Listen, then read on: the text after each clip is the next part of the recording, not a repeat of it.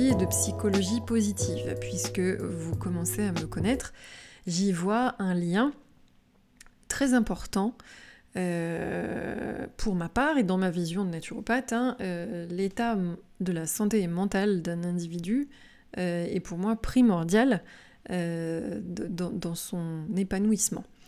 Donc aujourd'hui, bah oui, psychologie positive, vous aurez remarqué qu'au vu du titre, il ne pouvait en être autrement puisque ce podcast s'intitule Comment ne plus être responsable de son propre malheur.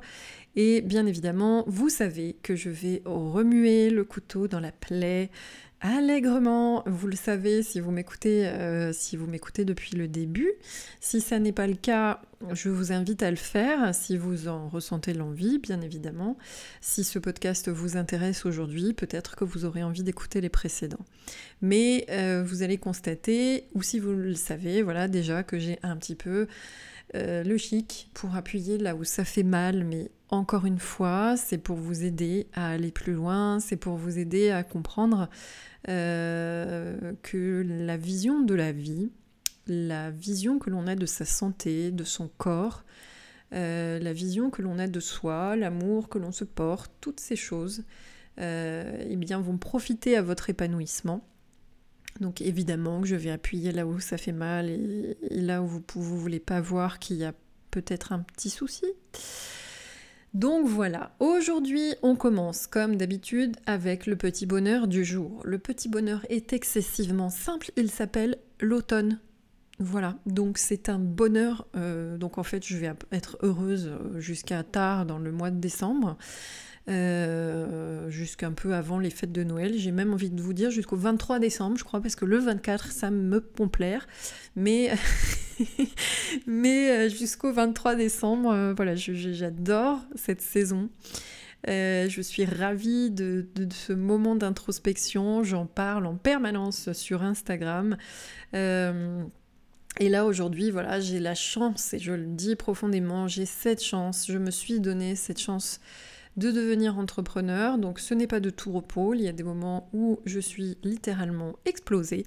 Mais ceci dit, euh, il y a quand même des, bons côtés au freelancing et notamment celui de pouvoir travailler de chez soi dans un cadre donc agréable avec un bureau euh, sympa, avec ma cuisine qui n'est pas loin pour boire mon thé quand j'ai envie, euh, avec mes chats qui me font des petits câlins de temps en temps.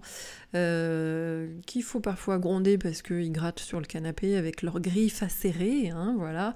Mais euh, voilà, de façon générale, une journée d'automne à la maison, au chaud, à regarder les arbres à l'extérieur, la pluie, bah ouais, c'est c'est pas si mauvais. J'ai écouté du jazz ce matin pour pouvoir me concentrer, j'ai bien travaillé et là je vous enregistre ce podcast euh, depuis chez moi dans mon cocon. Et voilà, donc ça c'est mon bonheur, euh, mon bonheur du jour et qui va euh, perdurer pendant un certain temps. bon, l'automne est là depuis un moment, hein, mais c'est vrai que là on vient de rentrer un petit peu dans des temps beaucoup plus froids et beaucoup plus ventés. voilà, donc moi j'aime beaucoup ça. Donc, euh, sur notre histoire de ce petit bonheur qui vient contrebalancer les gros malheurs de la vie, alors je, je, reprends, enfin, comme je le dis souvent, je ne remets pas en cause le fait euh, des malheurs de tout un chacun. se sentir malheureux, se sentir triste, se sentir accablé, se sentir épuisé, ça existe vraiment. Ce n'est pas ça que je remets en cause.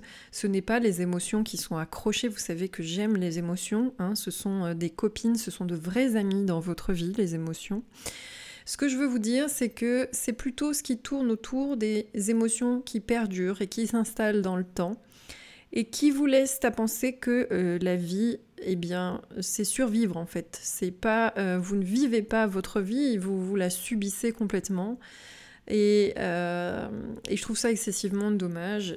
Et notamment pourquoi? Alors, ce relationnel avec la naturopathie, vous savez qu'en naturo, on prend en compte la totalité de l'individu dans son entièreté, dans son cadre de vie, dans sa manière de vivre, de vivre pardon, ses codes, ses croyances, tout ce qu'elle est. Et euh, il est évident, nous observons tous les naturaux là vont s'accorder à dire la même chose. on observe, alors oui, nous ne sommes pas dans la preuve par A plus B scientifique stricto sensu, mais plus dans l'observation. Évidemment, j'ironise, j'ironise, mais euh, on fait un relationnel évident en fait entre les gens malheureux et la mauvaise santé. Euh, donc, je pourrais prendre un exemple sur le, côté physiologique des choses. Euh, une personne qui effectivement est malheureuse va avoir un système nerveux qui est plus sollicité euh, voilà, que, que d'autres, va potentiellement développer un sommeil de mauvaise qualité ou de qualité médiocre, et puis une fatigue chronique va s'installer puisqu'elle a du mal à récupérer et à régénérer, et au bout d'un moment, on se trouve face à un terrain immunodépressif. Et au bout d'un moment, on se retrouve face à une personne qui est souvent malade, qui a souvent des petites bricoles qui l'enquiquinent. Alors déjà qu'elle est pas bien et que euh, nerveusement c'est pas ça. En plus, elle est malade. Donc du coup, vous voyez, ça entretient le vice. Euh, d'être sur euh, voilà, ces gens malheureux à qui, qui, ont la sensation que la vie s'acharne et que, et que voilà, mais sur, le plan vraiment pato, euh, on, va le trouver, hein, des gens qui sont fatigués en permanence, on est sous une forme de fatigue chronique et on n'arrive plus à lutter contre tous les agents agresseurs intérieurs, extérieurs que vous voulez, hein, donc que ce soit un rhume, une gastro ou quelque chose de plus grave, ça devient tout de suite plus compliqué. Donc pour m'aider aujourd'hui, vous savez que j'adore les définitions. Vous savez que j'adore les mots et les définitions, donc je suis, je m'en suis remis encore une fois à mon copain Larousse et je suis allée chercher la définition du mot malheur. Et donc le Larousse nous dit que c'est une situation pénible qui affecte douloureusement quelqu'un. Bon, alors sur le fond, on a compris, c'est une situation très très pénible. Euh, est-ce que, euh, voilà, déjà, la dose de pénibilité, euh, ben, c'est en fonction du curseur de chacun. si on cherche pendant 10 minutes ses chaussettes rouges le matin, est-ce vraiment une situation pénible? C'est très pénible sur le moment. Est-ce un malheur? Bon, à voir, mais qui affecte douloureusement quelqu'un. Donc, mon histoire de chaussettes, ben, du coup, ne tient plus le coup. Mais vous, entendez, en fait, dans cette phrase-là, le mot affect. Affecté. Voilà. Alors, on va dire que il y a deux choses, et du coup j'ai poussé l'investigation sur la définition, on va plutôt aller comme ça, ça sera plus simple. Sur, sur le verbe affecter, euh, il y en a deux que j'ai relevées. La première, c'est toujours dans le Larousse, toucher, atteindre, concerner quelqu'un ou quelque chose en parlant de quelque chose de pénible. Bon, on en revient à notre histoire de situation pénible et de nos chaussettes rouges, potentiellement. Mais, mais non, du coup, on parle vraiment de quelque chose qui va toucher et atteindre donc ça peut être une maladie, hein, voilà, c'est ça qu'on va, on va, on va parler de ça en premier. Affecter quelqu'un, voilà, j'ai été affectée par un rhume, euh, donc c'est une période pénible. Je suis enrhumée, euh, j'éternue, je me mouche, je me sens très fatiguée, j'ai du mal à dormir, je suis fatiguée. Voyez, voilà, donc ça c'est vraiment sur le côté physique. Et puis ensuite, on va avoir cette deuxième définition sur laquelle moi je vais m'attacher euh, aujourd'hui, qui dit, toujours selon le Larousse, toucher quelqu'un, l'émouvoir et le peiner.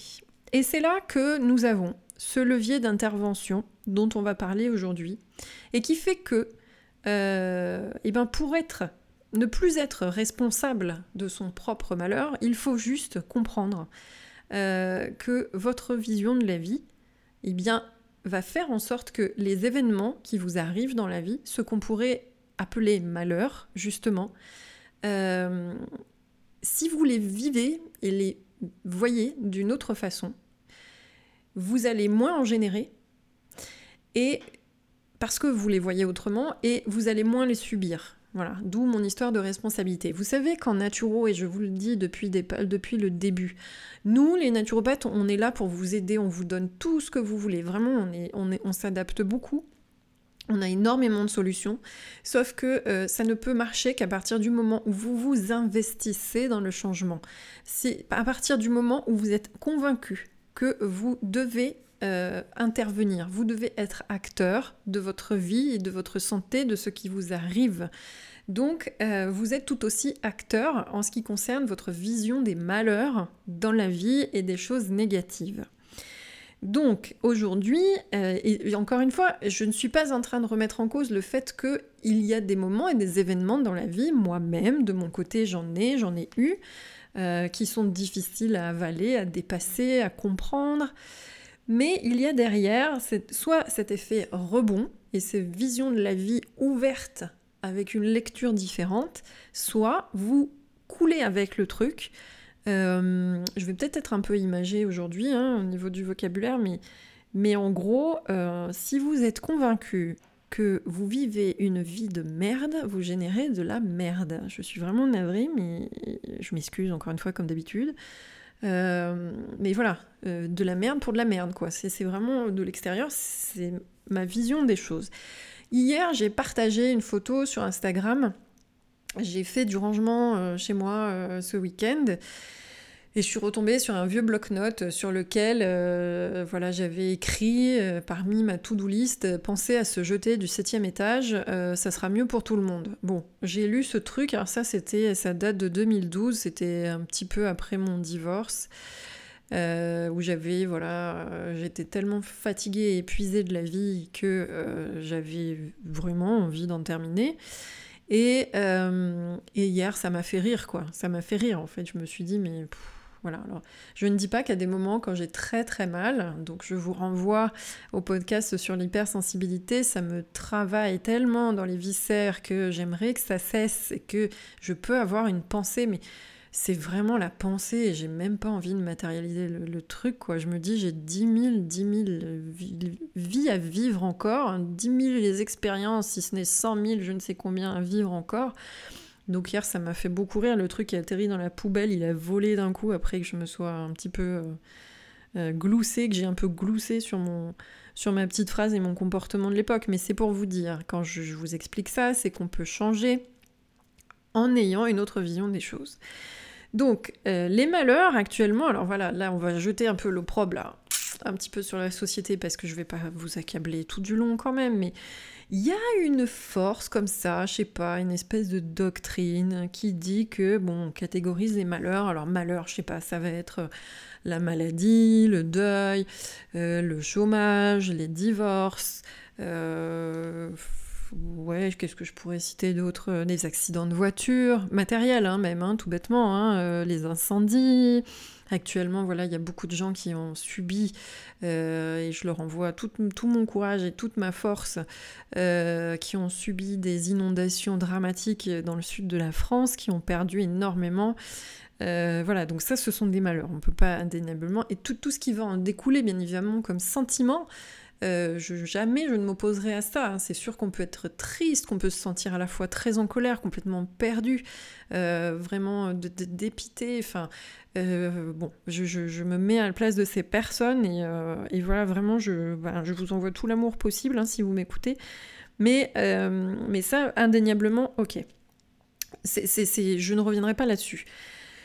La chose, c'est quand même que je constate que de façon générale, au regard de ces événements dramatiques négatifs, euh, il faut se tenir euh, tenir une espèce de comportement adéquat. Alors, euh, j'ai noté quelques exemples parce que du coup, j'ai quand même un petit peu préparé les choses aujourd'hui. Mais euh, bah voilà, selon la vision normale et acceptable de la chose, par exemple, lorsque quelqu'un est malade ou que vous subissez un deuil dans votre famille, euh, vous vous mettez pas à rire, quoi, ça se fait pas. Hein, on rit pas, il faut, il faut pleurer, il faut se montrer accablé. Il ne faut surtout pas profiter de la vie. Il ne faut surtout pas euh, vivre euh, les choses par plaisir. Il faut arrêter de manger, euh, pleurer, se coucher, déprimer, prendre des antidépresseurs. Visiblement, ça a l'air d'être la suite logique pour pas mal de monde. Dans la vision, j'entends bien, hein, dans la vision. Il y a des gens qui ont cette vision quand même très stricte du malheur hein, et qui ne s'autorisent pas à craquer, donc il faudrait que tout un chacun soit pareil. Euh, je vous le dis ouvertement, c'est quand même très très dommage de s'imposer ça à soi et puis de l'imposer aux autres aussi en termes de jugement, tout bonnement, de comportement. Et, euh, en, fait, il est presque impossible d'avoir une attitude sereine vis-à-vis de ces événements. Donc j'ai pris un exemple, euh, je m'excuse, j'ai pris un exemple personnel cette fois-ci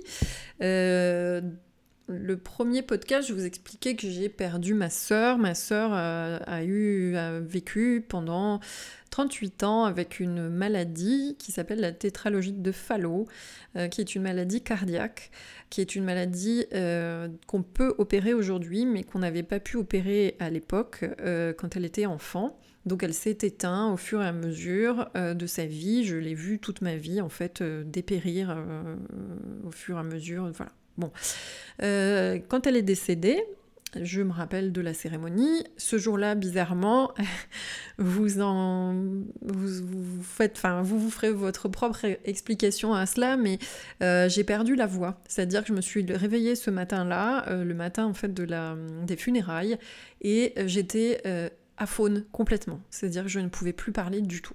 Bon, mécanique ou pas, je ne sais pas. Toujours est-il que euh, je me rappelle avoir essayé de euh, lutter contre ce problème et m'érailler, essayer de sortir. Donc je chuchotais des mots, euh, je chuchotais des mots avec les, gens que je croisais et quand on était au cimetière, euh, je me souviens, voilà, des amis étaient venus me soutenir, il y avait toute notre famille. Je suis quand même d'un naturel jovial, quoi qu'il en soit, même à l'époque quand j'avais des idées noires. Et euh, je me rappelle que ma voix est revenue dans le courant de l'après-midi et elle est revenue au moment où, au cimetière en fait. Et donc j'avais une espèce de voix, mais escagacée, mais complètement éraillée, c'était atroce à entendre, et je me souviens être en train de plaisanter euh, avec mes cousines, avec mes amis, et enfin plaisanter du moins, on était en train de parler, et quelqu'un a dit quelque chose de drôle. Et donc, je me suis mise à rire. Et avec ma voix de crécelle, ça a donné un truc, mais c'était atroce, quoi. Et là, quelqu'un s'est approché et m'a dit euh, On est au cimetière là, donc euh, tiens-toi correctement. C'est pas le moment de rigoler. En plus, c'était ma sœur, donc voilà. Donc, voyez, c'est vraiment pour dire ça ne se fait pas, ça ne se fait pas de voir la vie différemment, et notamment quand on a des malheurs. Donc, je comprends que par moment, vous soyez aussi perdu. Euh, c'est voilà, c'est comme si c'était une obligation, quoi. Cette espèce de passage, ça me fait penser au, veuvage, euh, justement, euh, par rapport au mariage. Ça me fait penser, voilà, à cette ces, veuves à qui on demande de pleurer pendant un certain temps euh, avant que euh, ne retrouvent euh, un compagnon, si ce n'est pendant des mois et etc., des années. Et puis si toutefois ben, ces, femmes ou ces hommes, puisqu'il y a des veufs aussi, retrouvent quelqu'un trop tôt, c'est tout de suite mal interprété. Tu comprends, c'est atroce. Il a tourné la page, il n'aimait non, voilà, voilà, il faut tout de suite tout surélever. Je ne sais pas pourquoi. C'est ce que je vous dis. Est-ce qu'il y a des gens qui sont mal à l'aise avec leurs émotions qu'ils les préfèrent les verrouiller. Euh, ou est-ce que justement c'est tellement l'occasion de les exprimer, de pleurer, qu'en fait ils s'en sortent plus?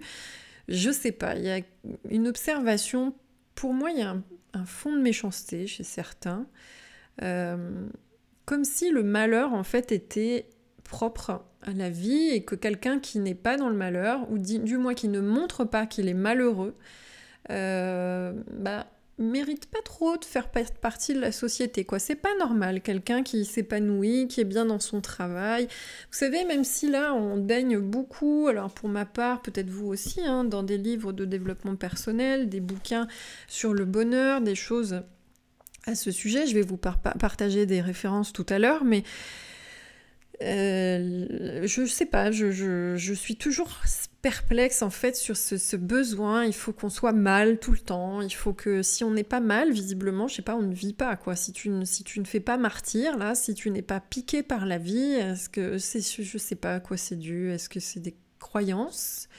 peut-être religieuses, et encore, il ne me semble pas qu'aucun dieu n'ait dit euh, tu, devras, euh, tu, te, tu devras te flageller jusqu'à la fin de tes jours si ce n'est l'interprétation humaine. Bon, voilà, on va pas rentrer là-dedans, mais alors toujours est-il que c'est compliqué pour vous, hein, si vous avez envie d'être heureux. Et quand je dis heureux, c'est simplement profiter de la vie et d'être en vie. Euh, ça ne veut pas dire sauter au plafond en permanence, et quand bien même vous auriez envie, vous avez largement le droit.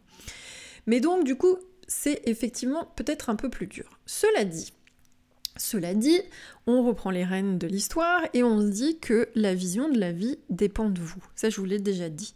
Vous êtes responsable de vos propres malheurs si vous décidez de les voir comme si c'était des malheurs. Et la différence finalement entre la vision malheureuse et la vision heureuse, c'est juste vous, c'est juste euh, votre esprit et, votre considération de la vie.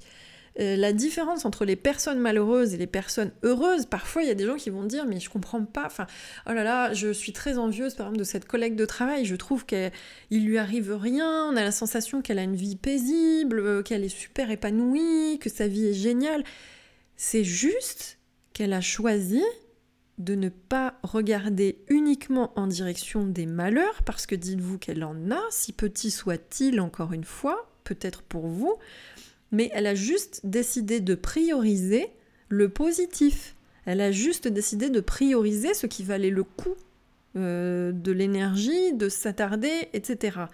Donc, c'est juste ça la différence, puisqu'on a tous les mêmes problèmes.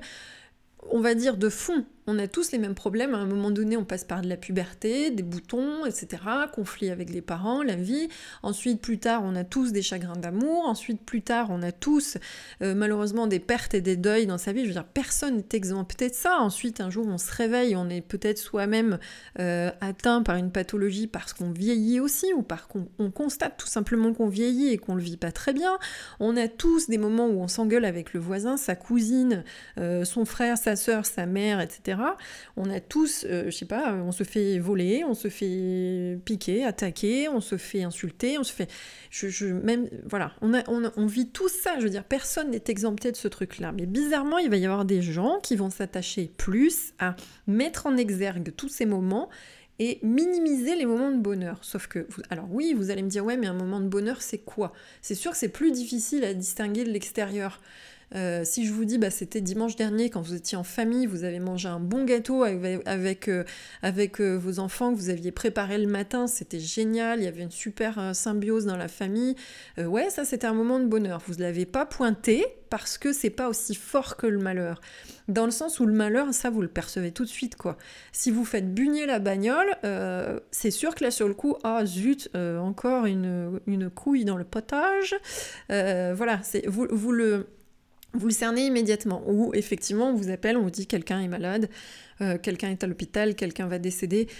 C'est sûr que ce qui monte d'un coup, euh, ça on le distingue tout de suite. Par contre, les petits moments de bonheur de la vie, et quand je vous parle de bonheur, c'est ça, c'est des petits moments de bonheur quotidien qui vont rythmer l'existence, apporter de la légèreté, apporter de l'émerveillement, apporter euh, une forme de contemplation de la vie, ces petits moments-là, bizarrement, vous voulez pas les voir.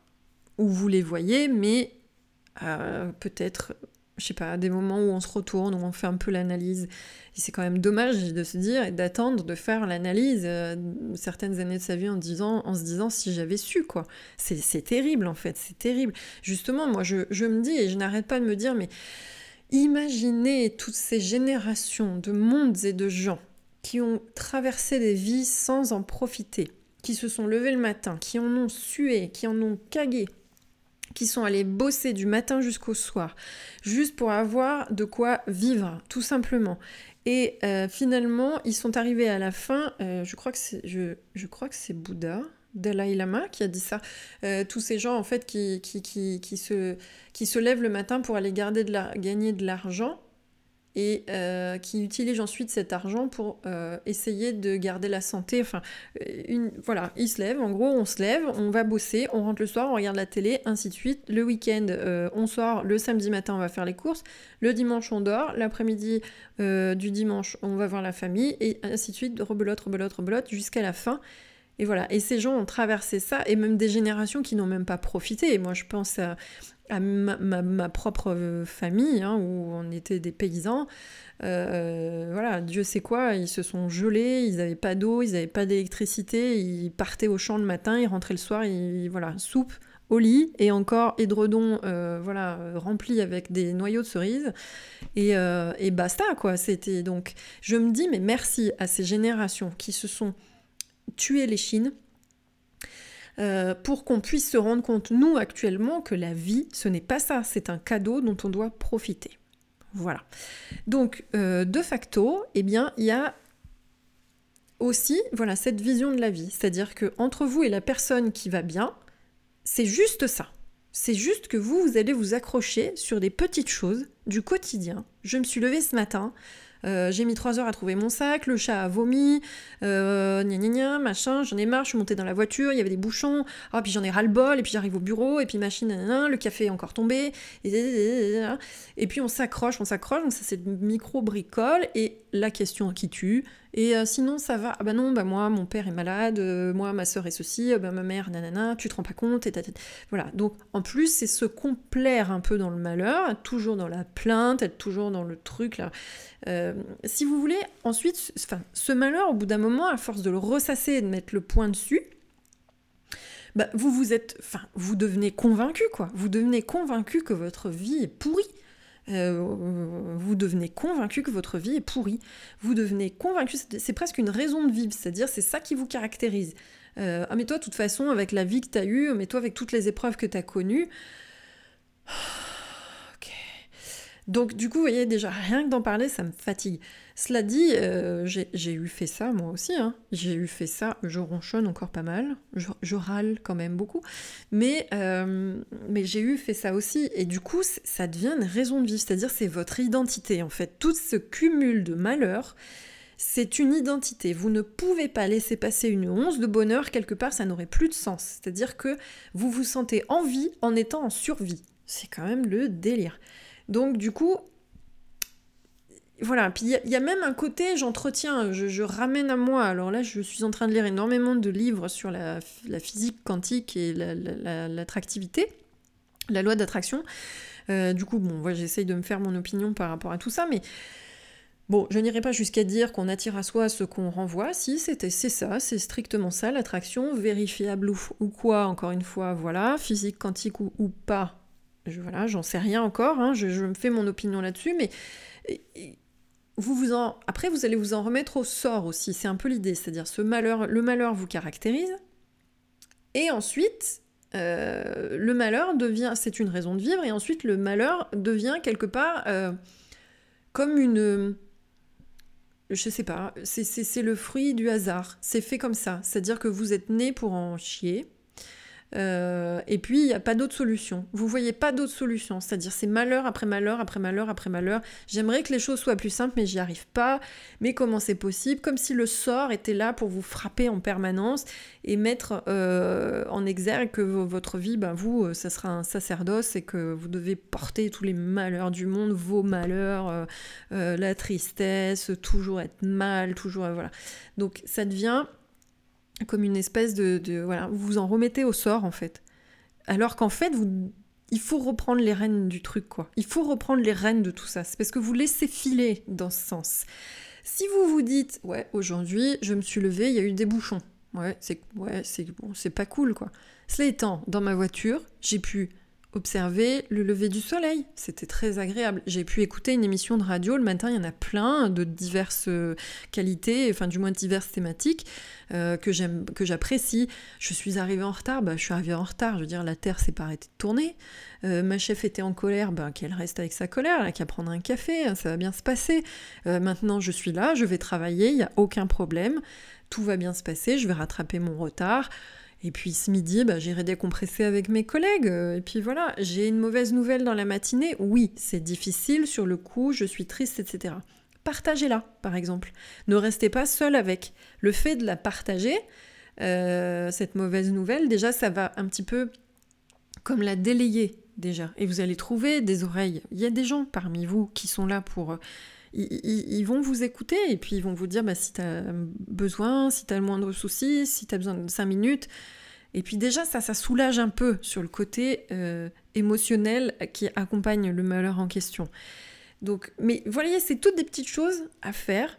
Alors là, je vais vous donner trois petites choses d'ailleurs pour faire en sorte que euh, le, malheur, vous, entreteniez moins votre propre malheur. Mais ce que je voudrais vraiment vous dire, donc je vais vous donner trois astuces et trois références de livres pour vous permettre euh, d'apprendre autrement et de voir la vie autrement. Mais prenez vraiment ça en compte. Comment ne plus être responsable de son propre malheur? Eh bien en changeant sa vision de la vie. Alors aujourd'hui, vous allez me dire, ouais, tu nous fais un truc, là, on en est presque à 30 minutes. Euh, ça a l'air si simple et de claquer des doigts. Je vous jure qu'entre 2012, ma petite phrase assassine, et aujourd'hui 2018, j'ai des moments de torpeur, je ne dis pas le contraire. J'ai des moments de fortes émotions, je ne dis pas le contraire. Mais je rebondis toujours, toujours. Et j'ai tout de suite, tout de suite maintenant de plus en plus cette faculté à me euh, remettre en question tout de suite en me disant, bon, qu'est-ce que la vie me propose? Pourquoi c'est comme ça et comment toi tu peux éviter de te tirer vers le fond. Donc c'est des choses que vous pouvez travailler aussi avec des thérapeutes. N'ayez pas peur d'aller voir des thérapeutes, ça ne veut pas dire que vous êtes fou ou que vous êtes malade, ça veut dire simplement que vous avez besoin d'aide pour vivre les choses. Mais ne vous dites pas, la vie est un malheur, la vie est pourrie, la vie c'est nul, on vous l'a donné, c'est un super cadeau, faites-en un truc génial autant que vous même si effectivement peut-être que les événements s'enchaînent un petit peu plus, mais ces événements, si vous les regardez d'un autre œil, eh bien vous allez voir que vous allez moins buter sur le côté il m'arrive toujours un truc sur le côté ma vie n'est qu'un malheur euh, immense et décadent et je ne m'en sortirai jamais. La première chose, et on vous le dit, donc la première astuce dont on parle très souvent maintenant, c'est le moment présent. Donc euh, j'en reparlerai, mais vous pouvez euh, taper simplement dans Google comment profiter de l'instant présent. Vous allez trouver plein plein de choses à ce sujet. La seule chose qu'on vous demande, c'est simple, c'est arrêter de vous dire et demain et ci et ça. Sachez que si vous décidez que ça sera merdique, ça sera merdique. Si vous décidez que on ne sait pas ce qui peut se passer dans 10 minutes, on ne sait pas ce qui peut se passer dans 10 minutes. Hein. Même là, tout de suite maintenant, je ne sais pas ce qui se passe dans les 10 prochaines minutes de ma vie. Je peux imaginer des choses, donc le pire, ou imaginer des trucs super bien, et ça se passe nickel. Donc voilà. Essayez de vivre dans le moment présent. Ensuite, souriez. Souriez. Sachez encore une fois que votre esprit, vous avez la faculté de leurrer votre esprit. C'est-à-dire que lui ne sait pas faire la, différence entre euh, maintenant et l'imaginatif, le réel et l'imaginatif. Donc, si vous souriez, et ça c'est vraiment un truc qui fonctionne, je vous, parlais en fait de la neuroplasticité, euh, je ne sais plus dans quel podcast, ça doit être le 7, euh, souriez, c'est-à-dire que quoi que vous fassiez, et même si vous avez la sensation que euh, la journée commence mal ou que euh, au boulot vous venez de vous faire passer une brasse, et etc., etc., revenez à votre bureau et mettez-vous à sourire. Mais tout bêtement, hein, on monte les commissures des lèvres et les cellules vont enregistrer que vous êtes bien malgré tout, c'est-à-dire que vous vous faites passer une brasse au boulot, ce n'est pas grave, vous avez toujours le sourire. En fait, c'est vraiment l'idée. Donc forcez-vous à sourire, même si vous n'aimez pas votre sourire. Euh, des fois on me dit ça, oui, mais, j'aime pas quand je souris, mais on s'en fout. Hein. Forcez-vous à sourire, forcez, euh, euh, leurrez votre esprit en fait. enfin, soyez plus malin que lui, voilà, c'est l'idée. Et puis enfin, pour reprendre notre chère Catherine Levinsky, arrêtez de râler, s'il vous plaît, arrêtez de râler. Euh, oui, vous avez peut-être marché sur une merde de chien ce matin, cela dit, il suffit de rincer la basket et le problème est clos. Donc euh, oui, ça pue, oui, c'est chiant, oui, il faut trouver une solution. Mais cela étant dit, euh, marcher sur une merde de chien le matin, le soir ou l'après-midi, ce n'est pas si grave, ça ne vous a pas arraché une jambe. Donc bon, il y a un côté relativisé, mais arrêtez de râler en fait, arrêtez de ronchonner. Alors, je vous dis ça, mais moi je ronchonne, hein, je, le dis, hein, je ronchonne. Donc moi-même, hein, je m'auto voilà, je cherche à aller de mieux en mieux de ce côté-là. Je ne dis pas que c'est facile, je dis simplement que ça doit être un objectif. Essayez de moins râler en fait. Parce que plus on râle et plus on a une vision négative des choses et plus on entretient cette, euh, conviction que sa vie est un malheur à échelle euh, intersidérale. Donc essayez d'arrêter de râler. Essayez. Ça, ça va être les trois petits points. Vous pouvez les noter sur un papier et vous les relisez et puis on voit ce que ça donne. Pour mes trois références, j'ai choisi trois références de livres aujourd'hui, euh, puisque euh, je trouve intéressant en fait d'abreuver mon propos avec des voix qui sont plus importantes que la mienne aujourd'hui euh, et que j'ai lues et qui m'ont apporté de la réflexion. Donc je voulais vous partager une première référence, donc ce livre existe depuis un certain temps, en fait je suis allée les choisir dans ma bibliothèque, euh, donc c'est pas des trucs tout neufs que j'ai achetés, sauf un. Euh, donc c'est Tu vas tout déchirer de Jean Sincero, Donc c'est écrit sur le livre Réveillez la badass qui sommeille en vous et transformez votre vie. Bon, c'est un livre de développement personnel, même si elle s'en défend au départ, mais cela dit, il y a des tonnes d'astuces à prendre à l'intérieur pour voir la vie autrement. Et en gros, ce qu'elle vous dit, hein, c'est très très simple, c'est soit vous décidez de ronchonner sur le canapé en vous disant ma vie est pourrie, soit vous prenez les rênes, vous prenez les choses en main. Et on change sa vision des choses et on passe à l'action. C'est j'ai pas, enfin, on n'est plus dans j'aimerais, c'est je fais. On est dans l'action. Donc ce livre est vraiment éclatant parce qu'il y a des références, c'est très décalé, il y a beaucoup d'humour. Je vous conseille de le lire en biais parce que je m'aperçois moi-même, hein, pour euh, lire pas mal de, de livres de développement personnel, que c'est des fois euh, indigérable. Euh, donc lisez-le en biais, prenez des paragraphes, sortez, re-rentrez, ne vous amusez pas à lire un livre de développement personnel du point A jusqu'au point Z. Euh, soyez un peu plus créatif, ayez toujours en plus votre calepin ou au moins un stylo pour souligner ce qui vous intéresse. Mais euh, voilà, celui-ci peut vous aider pas mal. Ensuite, j'en ai un autre que je viens juste de finir qui s'appelle Conversation avec mon coiffeur pour aimer la vie de Tal Benchar. Alors voilà, donc ce monsieur fait partie, pour moi, hein, de mes euh, grands... Euh, des grands de ce monde en ce qui concerne la psychologie positive. C'est une des personnes qui m'a aidé à changer entre 2012 et 2018, je le dis ouvertement. Donc en fait, euh, ce monsieur est donc psychologue et philosophe et il enseigne à Harvard dont il est d'ailleurs euh, diplômé, euh, il est professeur de bonheur. Donc son cours, a priori, c'est écrit partout, son cours est un des plus suivis de Harvard et on a à peu près 25% de ses élèves qui disent que suivre un de ses cours, c'est changer sa vie en fait. C'est vraiment voilà. Donc c'est pour dire le ce, monsieur et moi à mes yeux, je dois dire voilà, il m'a beaucoup aidé. Euh, à changer ma vision de la vie et à accepter aussi qu'il pouvait y avoir des moments euh, moins drôles, mais que pour autant, je pouvais faire autrement. Donc ça s'appelle Conversation avec mon coiffeur. Et donc ce monsieur, Tal Benchar, euh, il est d'origine israélienne et il va chez son coiffeur. une fois par semaine ou une fois par mois, d'après ce que j'ai compris. Et son coiffeur s'appelle Avi. Et ça se lit très vite. C'est des... À chaque fois, il relate en fait son... sa séance chez le coiffeur. Et ce coiffeur à vie est absolument, mais absolument, euh, il est formidable en fait. Il a une vision des choses, il a une philosophie, ça se lit super bien, vraiment, je vous jure, c'est un petit bouquin, euh, voilà, qui n'est pas très très long. Euh, chez Pocket, j'ai combien? J'ai 111 euh, pages, c'était écrit gros, mais c'est voilà, c'est vraiment presque de l'ordre de la scénette, avec des choses à mûrir. Mais vraiment, c'est hyper rafraîchissant. Et évidemment, donc c'est très bien relaté avec euh, la vision de Tal Benchar qui, qui, apporte en fait, voilà, qui, qui dégrossit, euh, qui, qui rend, qui entre guillemets, hein, entre guillemets, vraiment vulgarise le point de vue euh, et vous permet en fait de réfléchir tout en lisant une histoire. Et je trouve ça bien aussi de ne pas être que dans du développement personnel. Je trouve ça bien que vous puissiez, vous, en lisant une histoire, bah, trouver des choses intéressantes. Et sur le dernier bouquin, donc euh, c'est un livre qui s'appelle Ma vie de pingouin de Katharina Mazzetti. Euh, c'est une histoire, mais à mourir de rire.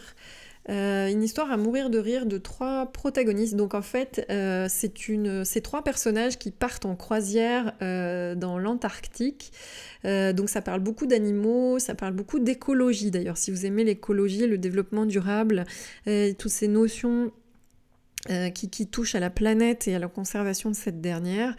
Profitez de ce livre déjà dans un premier temps, c'est sympa, ça aborde les choses un peu en dédramatisant quand même, euh, voilà, de façon légère, un peu de légèreté quand même, même sur ces sujets. Et, euh, ensuite, voilà, dans, cette histoire, donc sur les trois protagonistes, il y en a une euh, qui s'appelle Vilma, donc c'est des Suédois, hein, c'est des Suédois, euh, ils sont à bord d'un bateau où il n'y a que des Suédois, donc il y a des noms imprononçables encore une fois, mais euh, sur l'approche, c'est vraiment...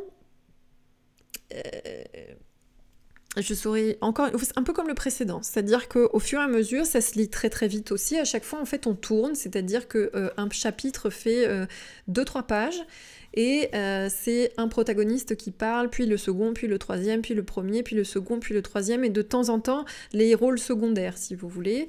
Et là, on a donc Vilma. Vilma, en fait, c'est une jeune femme qui cache quelque chose d'assez terrible euh, sur elle-même et qui malgré cela, donc je ne vais pas spoiler l'histoire, hein, euh, qui malgré cela a fait preuve mais d'un optimisme et même dans sa vie, hein, dans sa vie euh, de petite fille, en fait c'est vraiment la personne, l'archétype de la personne qui n'a rien connu de facile et qui pour autant a une vision de la vie qui est vraiment mais c'est l'optimisme indécrottable, quoi. Le truc même limite de l'extérieur, ça énerve, on se dit, mais voilà. Donc, je, vous propose aussi cette lecture-là. Donc, c'est très frais, en fait. Hein. Ça reste un roman.